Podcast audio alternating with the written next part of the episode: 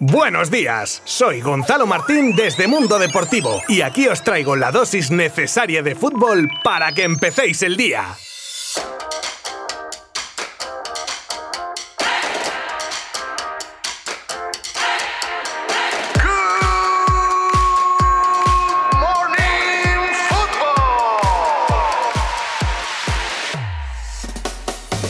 Cinco días y se ha cerrado el círculo de partidos de la primera jornada de la Eurocopa de Naciones 2020 con los equipos que quedaban por estrenarse en la competición y quedaba probablemente el grupo más fuerte con tres integrantes favoritos para poder llevarse el torneo y otro que se prevé que esté un poco de espectador. Hablamos de Francia, Portugal y Alemania y Hungría como la cenicienta del grupo. Empezaban este último y Portugal con un partido que a pesar del resultado de 0 a 3 favorable a los lusos es engañoso ya que Hungría aguantó hasta el minuto minuto 86 con la portería cero e incluso en el 82 le anuló el VAR un gol que podría haber dado pie a la sorpresa de la Euro. Pero la vigente campeona resolvió el partido en 6 minutos con tres goles que colocan a la selección de Cristiano líder de su grupo con 3 puntos. Por cierto, y abro un pequeño paréntesis porque viendo este partido creo que casi todos hemos sentido algo a ver las gradas a rebosar, ya que es el único sitio de toda la competición donde se permite la entrada del 100% de espectadores a pesar de las restricciones por el coronavirus. Cierro paréntesis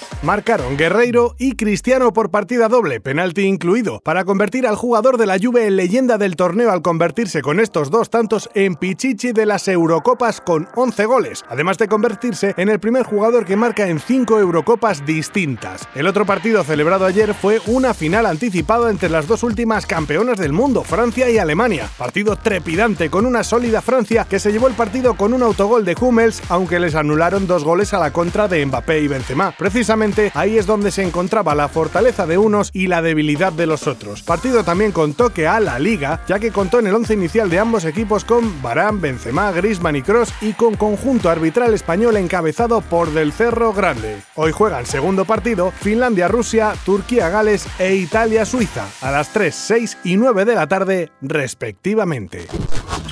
El Barça presenta la nueva equipación titular 2021-2022. Lástima la falta de público hoy en el Camp Nou para darle el toque de magia a una presentación por todo lo alto. Vídeos promocionales, actuación musical en directo. Allí estaba presencialmente el presidente, por supuesto, algunas jugadoras y jugadores del club, familiares y miembros de la junta directiva. Una camiseta, opinión personal, muy chula, con la cruz de San Jordi en el costado superior derecho, las cuatro rayas rojas de la señora en el superior izquierdo, mientras que en la zona inferior nos encontramos con cuatro rayas azules y cuatro granas, y con un innovador pantalón bicolor. El presidente que aprovechó el acto para dejar bien claras sus intenciones para con el estilo del club en todas sus categorías, y es que dijo que el estilo Cruyff es innegociable, la seña de identidad del club.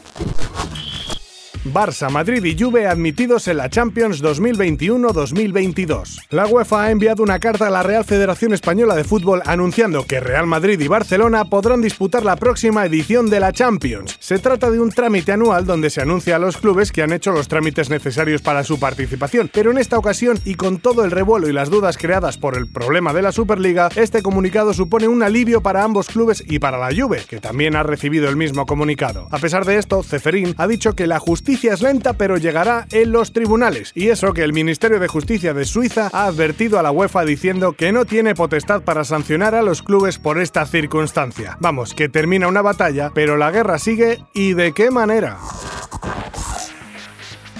Morata jugará una temporada más en la Juventus. Aprovechando que el Pisuerga pasa por Valladolid, la Juventus de Turín ha hecho oficial que Álvaro Morata será delantero del equipo italiano la próxima temporada, al extender un año más su periodo de cesión. Ya cuando finalice la siguiente temporada, el club juventino tendría la opción de quedarse con Álvaro Morata abonando los 35 millones que vienen en el contrato de cesión para cuando este finalice. En el club están muy contentos con su rendimiento y ha sido petición expresa del nuevo técnico Allegri la continuidad del delantero español entre sus filas. Hasta mañana. Mundo Deportivo te ha ofrecido Good Morning Football, la dosis necesaria de fútbol para comenzar el día.